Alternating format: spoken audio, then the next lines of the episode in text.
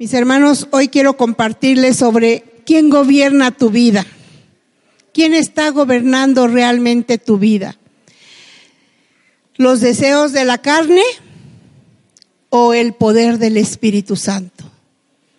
¿Qué es lo que verdaderamente está gobernando tu vida? ¿Te lo has preguntado? ¿Lo has reflexionado? ¿Hace cuánto tiempo? Que, conoces de, Cristo, pero realmente has obedecido su palabra, realmente has caminado en obediencia, realmente estás viviendo en el Espíritu o estás viviendo en la carne.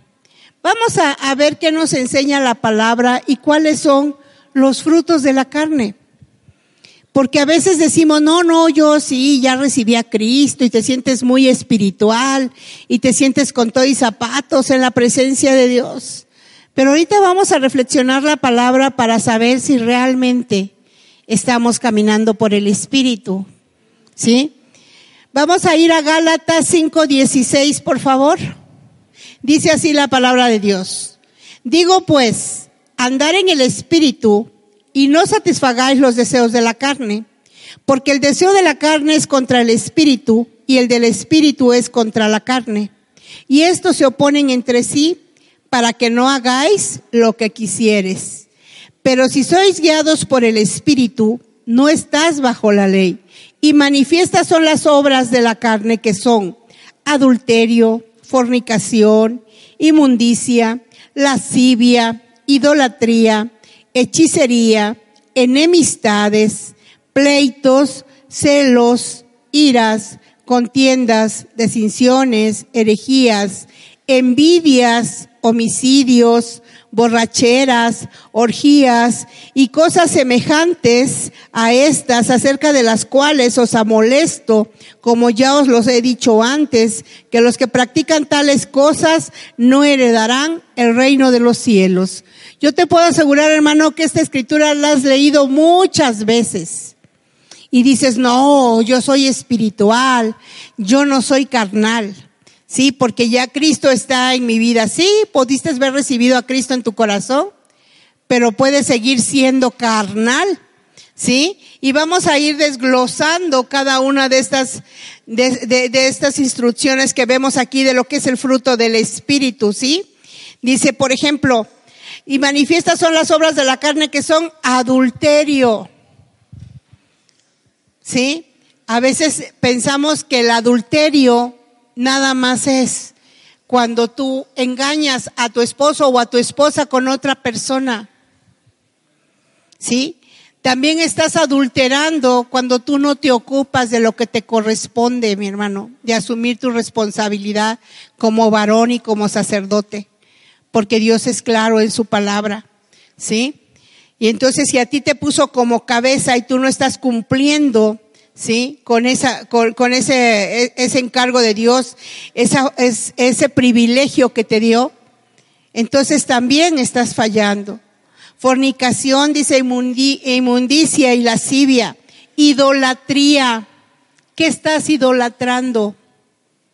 ¿Sí? A veces la idolatría no nada más es hacia una imagen. A veces la idolatría es a las cosas materiales, ¿sí? Al esposo, a los hijos. ¿Qué cosa es lo más importante en tu vida? ¿A qué le das tu prioridad? Dice la palabra de Dios, dime dónde están tus tesoros, porque donde están tus tesoros, ahí está tu corazón. ¿Qué idolatría hay en tu vida? ¿El celular?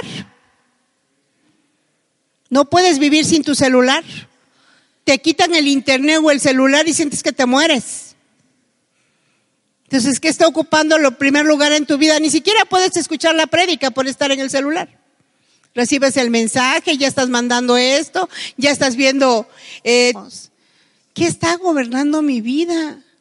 ¿Qué estoy viendo? ¿Qué estoy escuchando? ¿De qué depende mi gozo y mi paz? ¿De lo que el mundo dice? De las redes sociales, le decía yo, ¿estás metido en la computadora nada más? ¿O, de qué, qué, qué es tu idolatría? ¿Tu trabajo? Sí, es que de ahí cómo, no, Señor, si usted busca primeramente el reino de Dios y su justicia, todo lo demás llega por añadidura. El problema es que buscamos la añadidura y no buscamos el reino, mis hermanos. Y no queremos obedecer. ¿Sí? Entonces, ¿qué estoy idolatrando? ¿A los hijos? A veces tenemos a los hijos en un pedestal. Pero cuando un hijo te falla, sientes que el mundo se te acaba. Que se te movió el, el piso y se abrió la tierra y te quiere tragar. Sientes que te dieron una puñalada en la espalda que no te puedes ni enderezar cuando un hijo te falla. Porque ahí tenías tú todas tus esperanzas. Y a veces desafortunadamente, sí, queremos que los hijos hagan lo que yo no logré hacer. Y cuando los hijos no lo hacen, viene la frustración a tu vida. Tú has estado idolatrando a tus hijos, a tu esposo. Y cuando algo sucede, te hundes. Y eso lo que va criando es que tu corazón se vaya endureciendo. ¿Sí? ¿Qué pasaba con el faraón? Entre más Moisés iba, más endurecía su corazón, ¿no? Aquí hay que identificar qué está endureciendo nuestro corazón, por el cual vivimos, ¿sí? Con, en, en el fruto de la carne y no del espíritu. Hay que identificar qué estoy idolatrando, hechicerías, enemistades. ¿Sí? Decimos, no, yo no tengo ninguna enemistad. A veces ya ni siquiera vamos con los de afuera, ahí mismo en tu casa. Tienes desacuerdos y contiendas con tu esposa, con tu esposo, porque quieres tener la razón. ¿Sí? Porque simplemente no aceptas que la otra persona también es una persona, creación de Dios, que también piensa y también tiene sus emociones y tiene su punto de vista y no has aprendido a respetarlo. ¿Sí? Y eso te hace que te enojes, que te molestes y empieza la enemistad. En el trabajo, con los amigos, cuando las cosas no salen como tú quieres. De los padres hacia los hijos o de los hijos hacia los padres. Cuando los papás no les dan el permiso. Díganme qué hijo se va gozoso a su cuarto y gloria, yo recojo la cocina, lavo los trastes, más si quieres hasta plancho pero no plancho oreja, plancho la ropa. ¿Sí? Entonces, ¿qué sucede? ¿Lo hacemos? No, desde ahí vienen las contiendas. Es que no me entienden, ustedes no me entienden, no me dejan crecer, no me dejan madurar. No, los papás están ahí para dar instrucciones. Pero a veces, sí, esa enemistad, piensan los hijos que los papás son los peores enemigos que tienen. Podrán escuchar un consejo por otro lado, pero que no vengan de los padres. O la esposa puede escuchar un consejo de la comadre, de la amiga, de la vecina, pero que no sea el esposo que le haga ver una de sus áreas, porque se pone como energúmeno. Piensa que es su enemigo número uno. ¿Sí? O al revés, cuando el esposo siente, ¿verdad? Que la esposa lo está juzgando o señalando y, y, y no se siente, se siente juzgado, ¿sí? Y entonces también se pone como energúmeno. ¿Sí? Y es que tú no me entiendes, es que tú nunca vas a cambiar, es que siempre eres el mismo, ¿sí? Ya basta de estar perdiendo el tiempo y de vivir en la carne, mis hermanos. Ya es tiempo de crecer, ya es tiempo de madurar. Pero ¿cómo vamos a madurar si ni siquiera hemos reflexionado en dónde estoy y quién está dirigiendo mi vida? ¿Sí? Y sí, algo bien importante, después de la enemistad vienen los pleitos.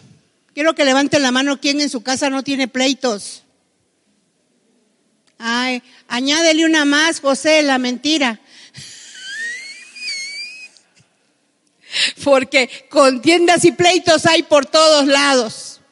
Hasta porque si tu hermano no te prestó, no te hizo, no esto, ¿a poco no te enojaste? ¿Y a poco no peleaste? No, mamá, él tiene la culpa. ¿Yo por qué? Eso es pleito, José. ¿Eh? Así es que añádele una más. la, mentira, ¿ok? Los celos. Los celos es una inseguridad. Y luego no nada más hablamos de celos dentro del matrimonio. Hasta también los celos es con los hijos. Que si el hijo se acerca más a la mamá, ¿y por qué más a la mamá y no al papá? Es que tu hijo es el consentido, no es que tu hija es la consentida. O sea, eso se llaman celos, hermano. Eso es fruto de la carne. ¿Sí? ¿Y quién nos debe de dirigir? El Espíritu. ¿Sí? Porque el fruto de la carne, lo único que trae en tu vida es un desgaste en todos los aspectos y no hay crecimiento espiritual. ¿Sí? Te vas frenando, tú sola te vas poniendo el pie. No necesitas que nadie te lo ponga, tú sola te lo pones. ¿Sí? Después de los celos viene la ira. A ver quién no se ha irado. ¿Quién desde que ya recibió a Cristo no se ha irado? Todos. Porque todos somos seres humanos. Pero ¿qué pasa? Dice la palabra, airaos, pero no pequéis. Y no permitas que el sol se oponga sobre tu enojo. ¿Sí? Entonces, ¿qué, qué significa esto? Que no porque te aires, de tu boca van a salir ajos y cebollas, serpientes y escorpiones, ¿verdad? Entonces, ¿qué sucede? Yo les di una, una tarea a los matrimonios ayer y ahora se los voy a dejar a ustedes, iglesia, para que con calma hoy domingo, tranquilamente, empiecen a hacer un análisis. Si eres casado, haces una lista, ¿sí? De ver de tu esposa, ¿sí? Todos los atributos que tiene tu esposa, todos sus talentos que tiene. Ah, es amorosa, es eh, responsable, es trabajadora, todo lo de tu esposa. Luego de cada uno de tus hijos. ¿Sí? ¿Cómo es tu hijo? ¿Cómo es tu hija? Todo lo bueno. Y cuando te enojes con él, solo tienes derecho a decirle sus cualidades. No le puedes decir otra cosa más que sus cualidades. Doy gracias a Dios por tu vida, eres una gran bendición a la mía. Sí, eres el mejor regalo que Dios me podía dar. Dios te usa para perfeccionar su voluntad y mi debilidad. Sí, y exactamente, pero puras bendiciones. Nada, nada más. No puedes decir otra cosa.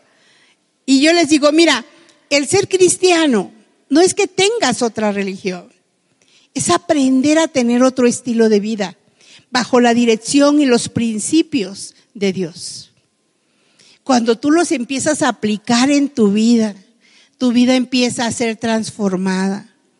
¿Sí? Esos celos y esa ira que trae, contiendas que destruyen, no edifican. ¿Sí? Porque cuando tú te airas, ¿qué ves en la otra persona? Todo lo malo, todo lo que ha fallado. Y lo que Dios ya había hecho, ya lo perdonó, ya lo rescató, ya lo libertó, tú lo vuelves a regresar y lo vuelves a hundir más. ¿Te das cuenta? Y además le dices, tú nunca vas a cambiar. O sea, lo acabas de atar. ¿Te das cuenta? ¿Cómo no medimos lo que decimos? ¿Y cómo decimos, no, si yo sí voy a la iglesia, si tengo célula, voy a mi grupo discipular, estoy en matrimonios? Pues sí, qué bueno que tengas el conocimiento y la disposición. Ahora solo trasládalo a tu diario vivir. Ahora vívelo. No nada más lo conozcas, vívelo. Porque eso es lo que va a hacer. ¿Sí? Que tu vida sea transformada realmente. Que verdaderamente muestres el amor de Dios hacia los demás. Con sabiduría y con prudencia se edificará la casa, dice la escritura. ¿Verdad? Y conciencia. Entonces tenemos que aprender a, examinar bien la palabra, a reflexionarla para ya no caer en eso. No quiere decir que no lo tengamos. Todos podemos tener un momento de ira. El problema no es airarse, sino qué haces cuando te airas. Si tú sientes que, perdiste el control y estás airado, mira, calladito te ves más bonito. Ve y métete a orar. Y todo ese enojo, esa frustración, esa ira, déjala delante de Dios. Y pídele que te dé la sabiduría y ese óleo de gozo y de paz que solo Él sabe poner. Y hasta que estés tranquilo y en paz, porque a lo mejor ni vas a poder orar, hermano. Estás tan airado que ni siquiera vas a poder orar. Pero el solo hecho que tú vayas y busques de Dios y le digas, aquí estoy porque yo todo lo puedo en Cristo que me fortalece, yo todo lo puedo en Cristo que me fortalece hasta que venga la paz a ti, y vas a salir con una tranquilidad que hasta te vas a sorprender. Y si el de afuera está más enojado que tú, pues ora por él para que también el Señor lo apacigüe. Y cuando tú salgas todo esté tranquilo. ¿Ustedes creen que es fácil? No. Seguir a Cristo y caminar bajo la dirección del Espíritu es una lucha diaria, mi hermano. Yo se los he compartido. Miren, cuando yo llegué primero a Cristo, mi esposo duró dos años en llegar. Pero esos dos años el Señor me pulió duro y tupido. Porque Él hacía las cosas que más me molestaban. Y yo les mentiría si le dijera que no me airaba. No le contestaba, no le decía nada, pero había momentos en que yo ya le quería regresar 20 en lugar de una. Pero ¿qué hacía? Me levantaba, me iba y me postraba a orar. Y oraba por él, ¿sí? Para que Dios también le diera paz a él y le diera tranquilidad para que pudiéramos hablar. Y cuando ya estaba yo en paz, yo salía y le decía, a ver, amorcito, ahora sí siéntate, vamos a platicar. Pero yo ya no estaba enojada, ya estaba tranquila. ¿Sí? Y entonces podíamos aclarar muchas cosas y fuimos mejorando nuestra relación. No es fácil, no es fácil. Yo no les digo, no estés afanado por el día de mañana. Vive el solo hoy. Señor, guarda mis actitudes, que yo pueda mostrar a los demás tu amor, tu misericordia, como tú me la muestras a mí. Solo cada día. Esfuérzate cada día. ¿Sí? Y las cosas van a ir sucediendo. Pero si tú no empiezas a reflexionar lo que es el fruto de la carne en tu vida, nunca te vas a dar cuenta qué cosa tienes que cambiar y trabajar. Es como el alcohólico. La persona que toma dice, yo no soy alcohólico, yo puedo dejar de tomar cuando yo quiera, yo nada más me tomo una de vez en cuando. No es cierto, son argumentos que ponen justamente para no este, para no reconocer que necesitan ayuda. Y así estamos nosotros, llegamos a Cristo, le recibimos, pero no queremos reconocer que necesitamos ayuda, que necesitamos conocer de sus principios y aplicarnos en nuestro diario vivir. ¿Sí? ¿Y qué pasa? Seguimos viviendo en el fruto de la carne. No dejamos que el Espíritu more en nosotros, porque ni siquiera le permitimos a Dios escucharlo. ¿Y saben por qué no lo escuchamos? Por la dureza de nuestro corazón. ¿Qué ha pasado en nuestra vida que ha endurecido tanto nuestro corazón? ¿Problemas con tu esposa? ¿Problemas de salud? ¿Pérdida de un ser querido? ¿Qué ha pasado en tu vida que te ha endurecido el corazón? Que aun cuando tú crees que, que el, el Espíritu de Dios te está guiando, tu testimonio y tu fruto es de la carne. Son dos cosas diferentes, mis hermanos. Una cosa es que tú hayas recibido a Cristo, pero el fruto que estás dando es el fruto de la carne. Y no estás dando el fruto del Espíritu. Por eso es que estamos desglosando uno a uno. Después de la ira viene la contienda. ¿Sí? Pero porque yo, porque quieres que yo siempre lo haga si tú no lo entiendes, que mira que tú, que, y empezamos en la contienda. Eso no sucede aquí, porque aquí hay puro varón sabio, pura mujer sabia, sujeta y sin jeta, van contentitas y de buen modo, ¿sí? Que, pero ¿qué pasa? Eso sucede allá afuera. Y seguimos teniendo contiendas hasta por lo más mínimo, de verdad. En la forma de pedir, mis hermanos, está el dar. La palabra es clara, no contamina lo que entra por tu boca, sino lo que sale de ella, porque de la abundancia del corazón habla tu boca. Cuando en tu boca hay amargura, hay resentimiento, hay rechazo, hay frustración, ¿qué va a salir? Enojo, ira, contienda. Y entonces desde ahí, ¿por qué decimos que amamos a Dios? ¿Y por qué decimos que Dios está en mi corazón y gobierna mi vida si no soy capaz de obedecerlo? Él los mandamientos los resumió en dos. Amarás al Señor tu Dios con todo tu corazón, con toda tu mente y con toda tu alma, sobre todas las cosas. Y amarás a tu prójimo como a ti mismo. Por ahí me decía una hermana, pero es que hay de prójimos a prójimos. Le dije, pero Dios no hace excepción de personas. Dice que lo ames y no te está diciendo que hagas acepción. Algo está trabajando contigo. A veces el hermano que más, más te convertir esas debilidades en fortaleza para hacerte esa mujer sabia y en victoria y más que vencedora. Porque mis hermanas, de rodillas se ganan las batallas. Eso te va a llevar a que tú dobles tu rodilla, porque ya no vas a encontrar la salida más que él.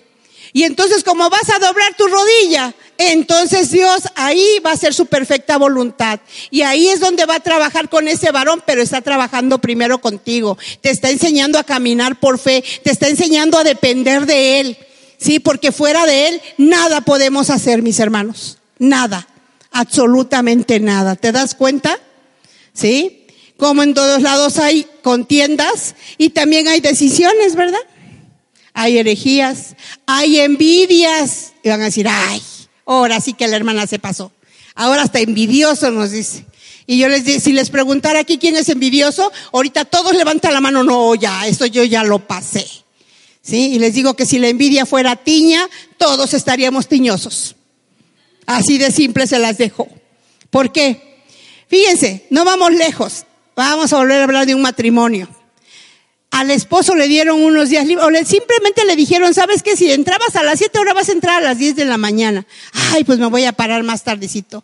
Y la esposa también trabaja o tiene que hacer cosas.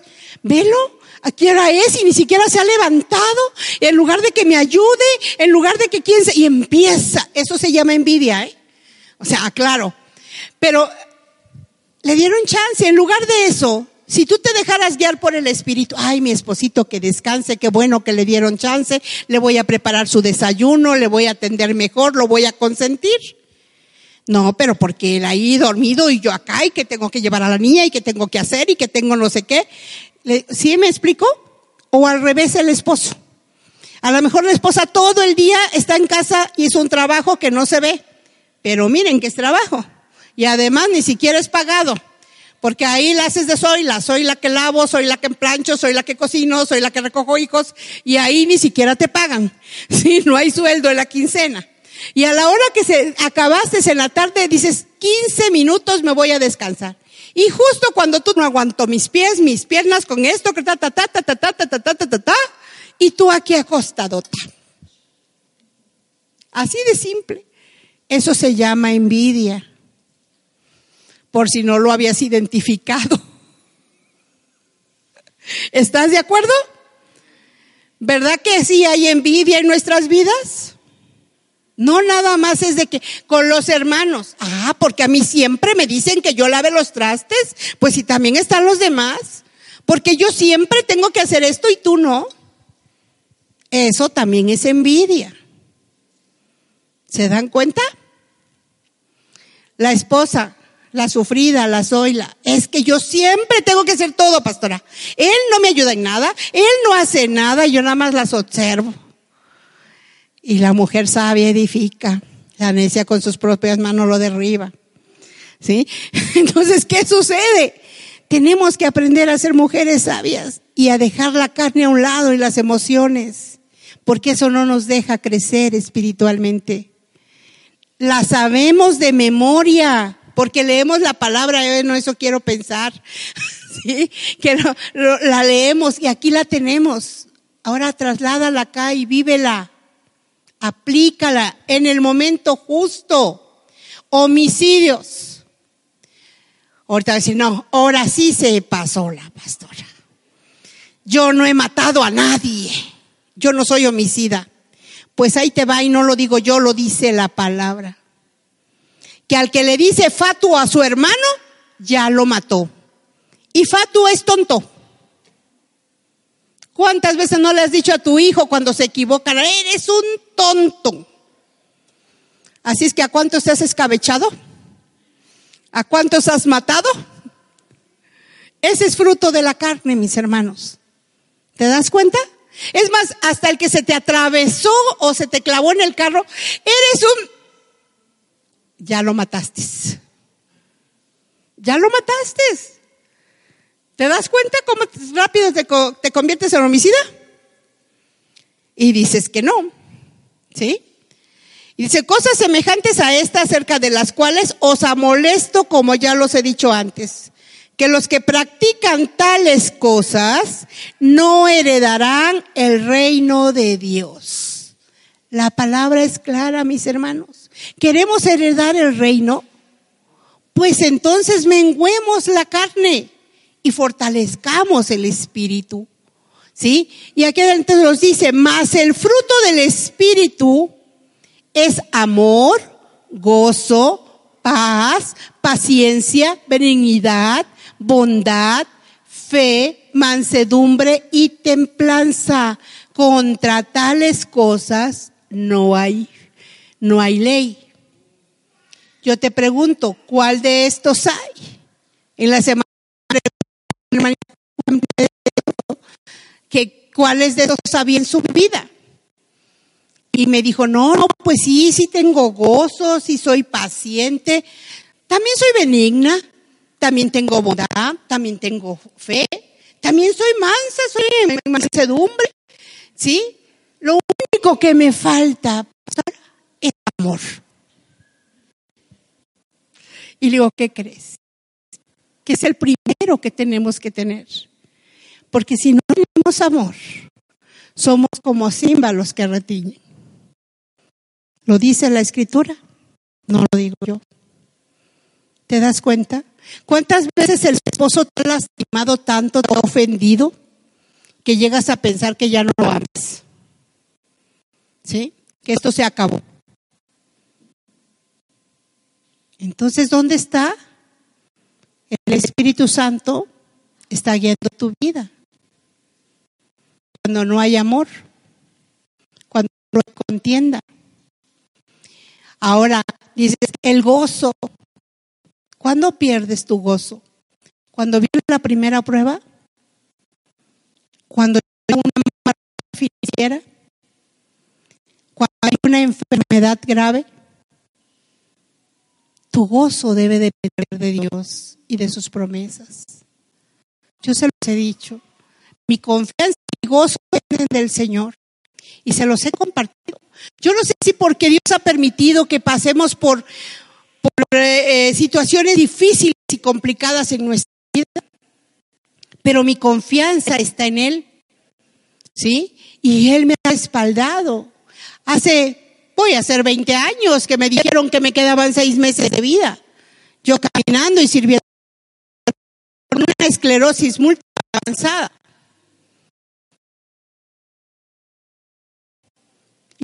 Me dijo, claro,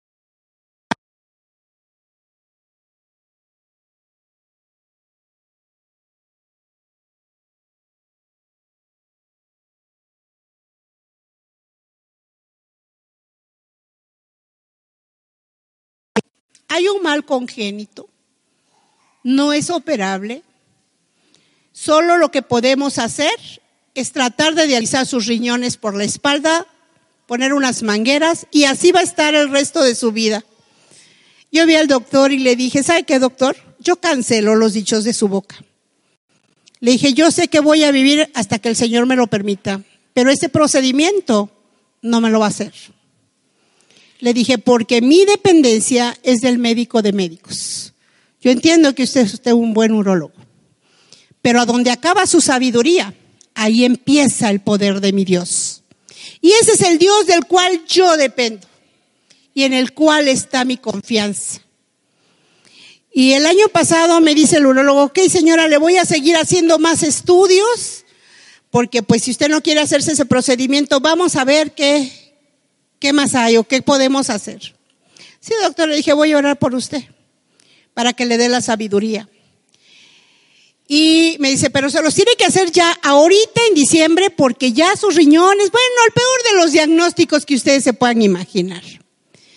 Entonces van, según la enfermera, a sacarme la cita de los estudios para que me los diera lo antes posible.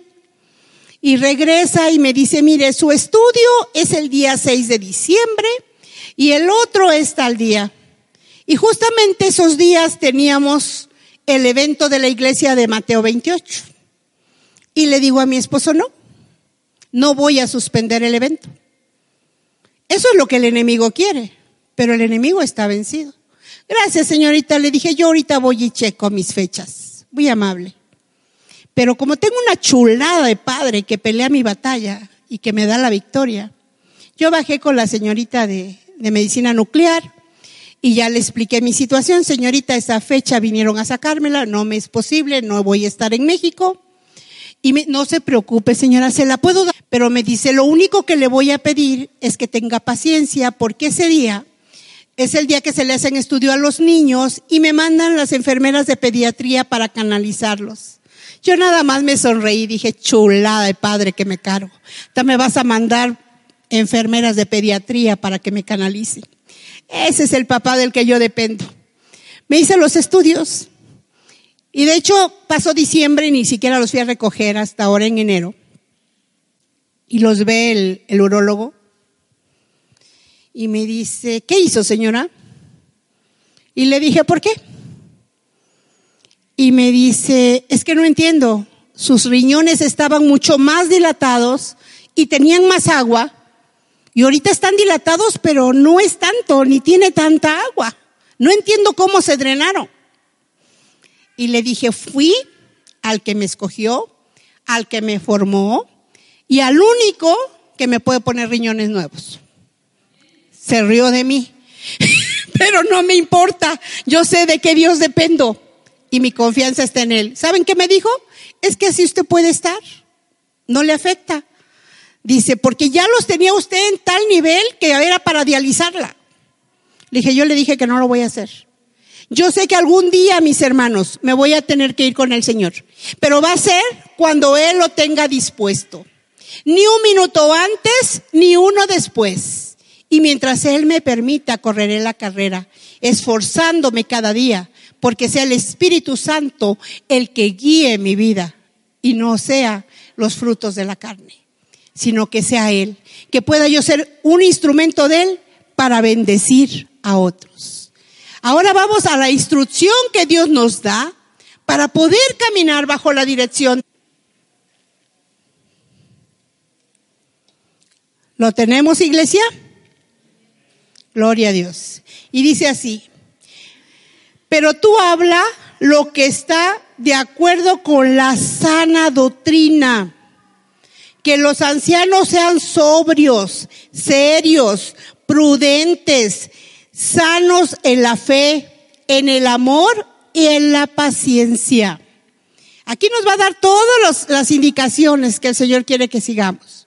Las ancianas asimismo sean reverentes en su porte, no calumniadoras, no esclavas del vino, maestras del bien que enseñen a las mujeres jóvenes a amar a sus maridos y a sus hijos, a ser prudentes, castas, cuidadosas de su casa, buenas, sujetas a sus maridos, para que la palabra de Dios no sea blasfemada.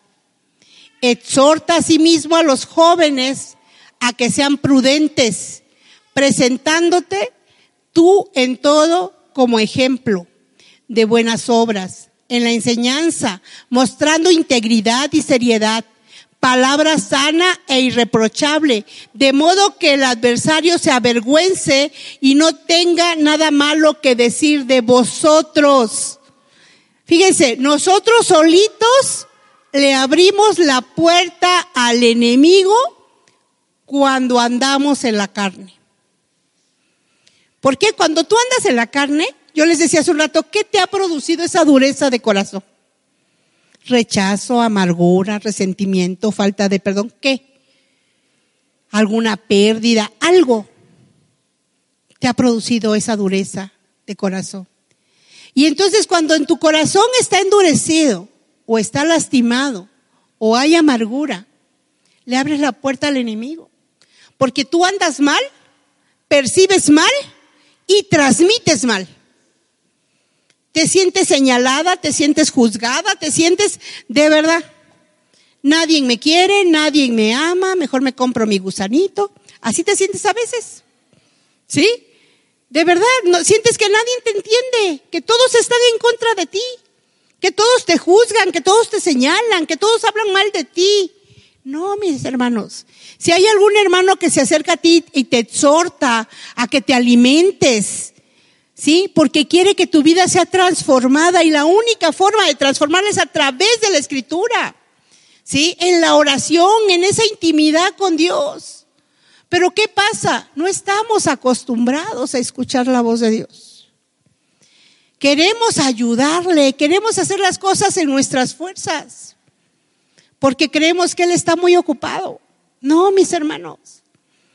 Sí, mejor identifica qué está estorbando tu oración, porque sus misericordias son nuevas cada mañana. Su oído está inclinado cada mañana, anhelando que tú vayas y derrames tu corazón.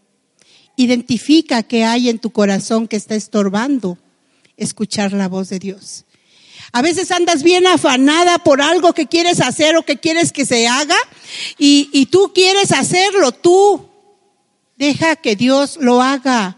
A veces vas a orar y Dios solo te dice, estad quieto y esperad en mí, que yo soy tu Dios. Pero Señor, es que esto era para ayer. Y el Señor te vuelve a decir, estad quieto y esperad que yo soy tu Dios. Y seguimos afanados. Queremos ayudándole a Dios. Nosotros mismos. Es tiempo de descansar en Él. Cuando dice Él, venir a mí, todos los que estén trabajados y cargados, a dejar sus cargas, porque mi yugo es fácil y ligera mi carga. Pensamos que es para aquellos que todo el día anduvieron trabajando y que vienen muy fatigados. No, es para que en el momento de angustia, de enfermedad, de tribulación, de dolor, ¿sí? Tú puedas venir y doblar tu rodilla con Él y derramar tu corazón delante de Él. Él dará fuerzas, dice, al que no tiene ninguna. ¿Sí? A veces estás en una prueba muy difícil, ¿sí? Que sientes que no hay salida, juntamente con la situación. Él te ha dado una salida pero no lo queremos ver. Queremos seguir actuando bajo mi sabiduría, bajo mi prudencia. Yo le decía a una chica que me hablaba para que orara por ella, por su examen, y le dije, yo puedo orar por ti. Le dije, pero tú tienes que hacer lo que a ti te toca. Dios no va a bajar a estudiar por ti. Tú haz lo que a ti te toca, solo obedece. A veces pedimos que los hijos hagan cosas que ni siquiera yo hago. Es que te hace falta comprometerte con Dios. Pues si ni tú estás comprometida, ¿cómo quieres que se comprometa? Miren, se los digo por experiencia. Cuando yo llegué a Cristo, ¿sí? Una mujer de verdad orgullosa, soberbia, prepotente, controladora, con matriarcado y además mal hablada, porque era jarocha. Ahora ya sé que soy cristiana. soy del estado de Veracruz. ¿ok? De ese lodo cenagoso me sacó Dios. Y empezó a trabajar conmigo. Pero ¿qué sucede? Todavía hay muchas áreas de mi vida que yo tengo que trabajar y esforzarme cada día. Y cuando tú sientas que ya superaste todas, yo te voy a dar un tip. Vas y te postras en oración y le dices al Espíritu Santo que te revele si de casualidad hay algo en tu vida que no le agrade a Dios y te preparas porque te va a hablar y te va a mostrar hasta lo que no te imaginas. Porque el problema del cristiano, ¿sabes cuál es? La soberbia. Y la soberbia espiritual es peor. Creer que tú tienes la verdad absoluta y que tú estás perfecto. Cuando tú ya te crees perfecto, eres un producto terminado que estás listo para ser desechado. ¿Te das cuenta? Y a veces no lo hemos visto así. A veces ese orgullo y esa soberbia no te permite aprender del más pequeño. Dios siempre nos está enseñando con todos, hasta del más pequeñito. Tu corazón debe de estar siempre dispuesto y enseñable de aprender hasta del más pequeñito. Porque Dios algo quiere mostrarte con Él. ¿Sí? Pero a veces la soberbia no nos lo permite no queremos valorar. ¿Sí? Damos curso de matrimonios y cuando llega un matrimonio, es que yo quiero que ustedes nos den el curso. Mira, es que tenemos varios matrimonios que nos apoyan. La obra la hace Dios. Pero luego ven matrimonios más jóvenes y dicen, ¿y este qué me va a enseñar? Pues si yo tengo más años que él. Es que la obra no la van a hacer ellos, la hace Dios. Y es algo que tenemos que tener claro. No menospreciemos a nadie, porque Dios puede usar hasta una piedra, te puede usar a ti, hermano. Solo quiere corazones dispuestos, ¿sí? Dispuestos a obedecer su palabra, ¿sí? Y a dejar todo ese fruto de la carne a un lado, toda esa carnicería a un lado, para aprender y dejar que sea el Espíritu Santo el que gobierne nuestra vida, ¿sí? El que dirija nuestros pasos en todo momento, en toda circunstancia. Porque hay momentos en que sí le dejamos cosas a Dios, pero en momentos difíciles le queremos ayudar. ¿Sí? Yo le decía a, mi hijo, el más, el más chico, Dios ha estado trabajando muy fuerte con él, ¿sí? En su dependencia de, Dios al 100%. Y, y una de las cosas, él siempre eh, es muy responsable con su trabajo. Y, le, y, Dios le había estado hablando y le había estado hablando que se ocupe más de sus cosas y que se ocupe más de las cosas del Señor. Y yo ya se lo había dicho y decía, no, es que tengo que trabajar porque esto, porque aquí, porque allá. Y le decía, mira hijo, cuando Dios te dice, ocúpate de mis cosas, que yo me ocuparé de las tuyas, lo hace y lo hace mejor que tú.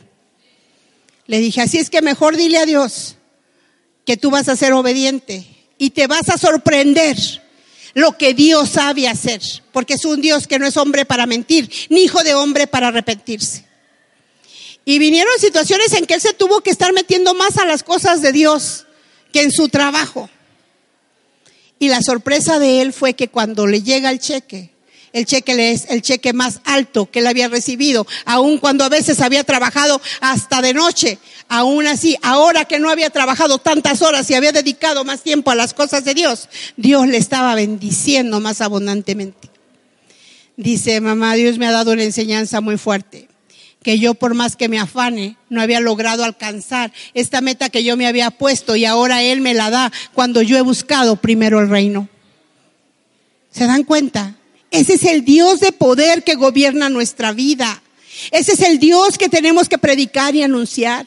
Ya es tiempo, iglesia, que nos levantemos, que maduremos, que dejemos de estar perdiendo el tiempo con el fruto de la carne y lamiéndonos las heridas y nada más quejándonos, pero no hago nada por cambiar sigo siendo igual, sigo airándome, sigo contendiendo, sigo juzgando, sigo señalando, sigo viendo lo malo en los demás.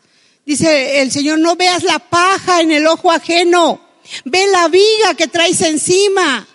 Es nuestra relación tú con Dios. A veces está uno predicando y ves que al de al lado le dice, ahí te hablan, es para ti.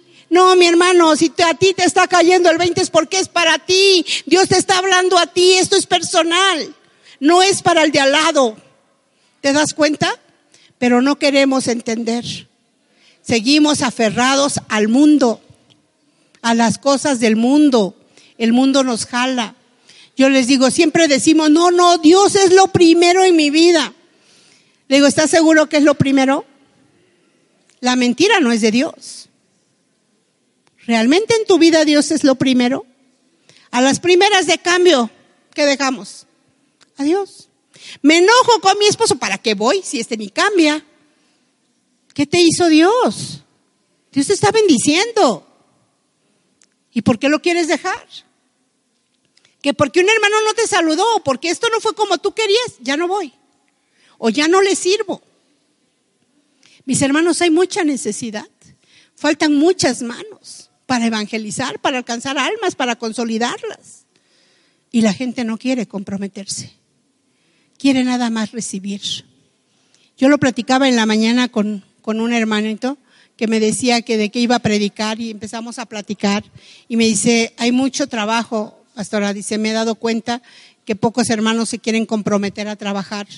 Le dije, ¿sabes qué? Es como un bebé. Si tú al bebé nada más le das leche, y no le enseñas a comer comida sólida, ese bebé va a tener 5 o 6 años y no va a masticar, porque es más cómodo agarrar la familia y nada más pasarse la leche. Y así estamos espiritualmente. Nada más quiero recibir, recibir, recibir. Ay, qué rico. Oye, estuvo padrísima la prédica, ¿sí? ¿Y qué de lo que Dios te habló y te enseñó estás aplicando? ¿Qué estás viviendo? ¿Cómo lo estás trasladando a tu diario vivir? ¿Está edificando tu vida? Porque ese es el compromiso del que estamos aquí. Enseñarte la sana doctrina para que tu vida sea edificada sobre esa roca firme que es Cristo. ¿Te das cuenta? Pero a veces estamos como los bebés, no queremos soltar la mamila. Queremos seguir tomando lechita porque eso no me cuesta trabajo. El servir fortalece, mi hermano. Te va a tocar convivir con mismos hermanos en Cristo que son lijita para pulirte. ¿Sí? Que Dios los usa para pulirte. ¿Sí? Y dices, ay, pero por favor que no me pongan con tal hermanito a servir porque, ¿y qué crees? Te toca con él. ¿Por qué? No es casualidad. Dios quiere trabajar contigo, quiere pulir un área. Miren, a mí me ha quedado muy claro desde que yo leí por primera vez Filipenses 1.6. Y dice, estando persuadidos de esto, que el que comenzó la buena obra en nosotros, la perfeccionará hasta el día de su venida. Así es que hermanos, hoy quiero darte la noticia que estás en la casa del alfarero y que todos los días Él va a trabajar con nosotros. A veces un área, a veces otra, a veces otra. Pero siempre va a estar trabajando. En nosotros está el ir flojitos y cooperando o queremos que trabaje a cincelazo puro. ¿Cómo quiero? ¿En amor o a cincelazo? Pues yo creo que todos quisiéramos en amor, ¿verdad? Entonces, si queremos en amor, seamos obedientes. Yo siempre les he dicho a mis nietos, la obediencia premia, la desobediencia trae vara. Tú decides qué quieres. Y así Dios hoy nos exhorta y nos dice, ya basta de vivir en la carne, en tus emociones. Ya es tiempo que crezcas espiritualmente. Ya es tiempo que el fruto del Espíritu se manifieste en tu vida para que des buen testimonio. ¿Qué dice la Escritura? Por los frutos los conoceréis. ¿Por qué no están aquí tus vecinos, tu esposa, tus hijos, tus familiares? ¿Por el buen testimonio que hemos dado? ¿O por qué? Luego argumentamos. No, es que usted no sabe, pero mire, ellos no quieren, ya les hablé más que hablarles, darles testimonio. Muéstrales el amor, la misericordia de Dios. Y eso cuesta. Sírveles con amor. Dice la escritura, si te dan en una, pon la otra. Te piden caminar una milla, camina dos. Te piden la capa, ¿verdad? Porque empezamos a, cuestionarle a Dios, pero es que ¿cómo lo voy a perdonar? Sí, mira, tú no sabes, pero me hizo ta, ta, ta, ta, ta, ta, ta, ta, ta, y hacemos un listo, ¿no? De todo lo malo. Imagínense que Jesús le hubiera dicho eso al Padre. ¿Quieres que yo vaya y dé mi vida y derrame mi sangre por ellos? Si ni arrepentidos están. Él no vio eso. Él vio lo bueno. Y en su obediencia nos muestra su amor. El amor no es decir te amo, es demostrar con hechos que lo amas. ¿Cómo lo demuestras con hechos? Sirviéndonos unos a otros con amor, no por obligación, con amor. ¿Cuántas veces has servido a tu esposo con amor o lo sirves por obligación? Si lo haces por obligación, se te va a hacer carga. Vas a decir, otra vez, tengo que hacer de comer. Ahí va a llegar y seguro que va a querer de cenar. Y yo ya estoy bien cansada. ¿Verdad que no? O simplemente un recadito. ¿Tienes, ¿Quieres cenar? La cena está en el horno. Caliéntala. ¿Sí? O sea, ya cumplí, ya le dejé la cena ahí. Así me dicen luego, ¿eh? Le dije, es que no es la cena. Es tu actitud. Es tu forma. Mira, aunque lo esperes con una taza de agua caliente para hacerle un té nada más, pero que estés tú ahí y lo atiendas y lo recibas con amor. Eso dice mucho. Ahí estás mostrando el amor. ¿Sí? Pero cuando te la pasas criticando, juzgando y reclamando, no estás mostrando el fruto del Espíritu. ¿Realmente queremos crecer espiritualmente? ¿Realmente queremos que el Espíritu Santo guíe nuestra vida? Tenemos que menguar nuestra carne, mis hermanos. Dios ya nos dio todas las indicaciones que hay que hacer. Ahora está en ti decidir qué quieres en tu vida. Que identifiques qué ha endurecido tu corazón, que no te permite que el Espíritu Santo dirija tu vida. ¿Qué no has querido soltar ni perdonar? Que ahorita te está secando los huesos. ¿Qué es lo que hay ahí? Es lo que tienes que identificar. Si tú verdaderamente quieres que sea Dios y haya ese fruto del Espíritu en tu vida. Y eso se ve y se refleja hasta desde el semblante. Luego me topo a las hermanitas, ¿cómo estás? Bien, bien, hermana. Nada más con solo verle el rostro, te das cuenta si su comunión está bien con Dios o no. Porque hay gozo o hay paz, o hasta a veces andan con el ceño fruncido, de que andan en sus fuerzas. ¿Se dan cuenta? Y amargadas y resentidas, tristes, cansadas, ojerosas y sin ilusiones, les digo yo. Pero el gozo debe de depender de Dios, no de las circunstancias. ¿De quién está dependiendo tu gozo? ¿De Dios o de las circunstancias que tú estás pasando?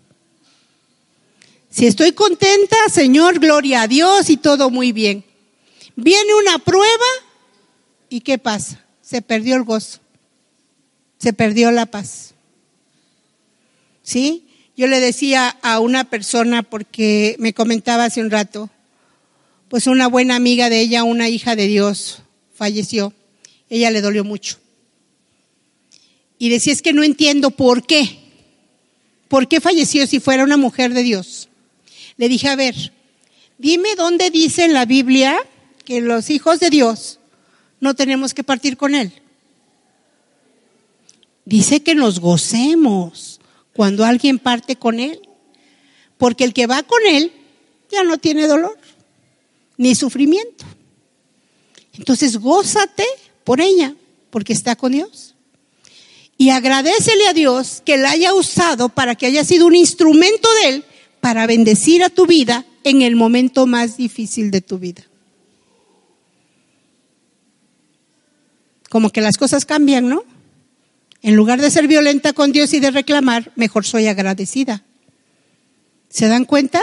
Como cuando tú menguas la carne y dejas que el Espíritu more en ti, la percepción es otra. Cuestión de enfoques, ¿verdad?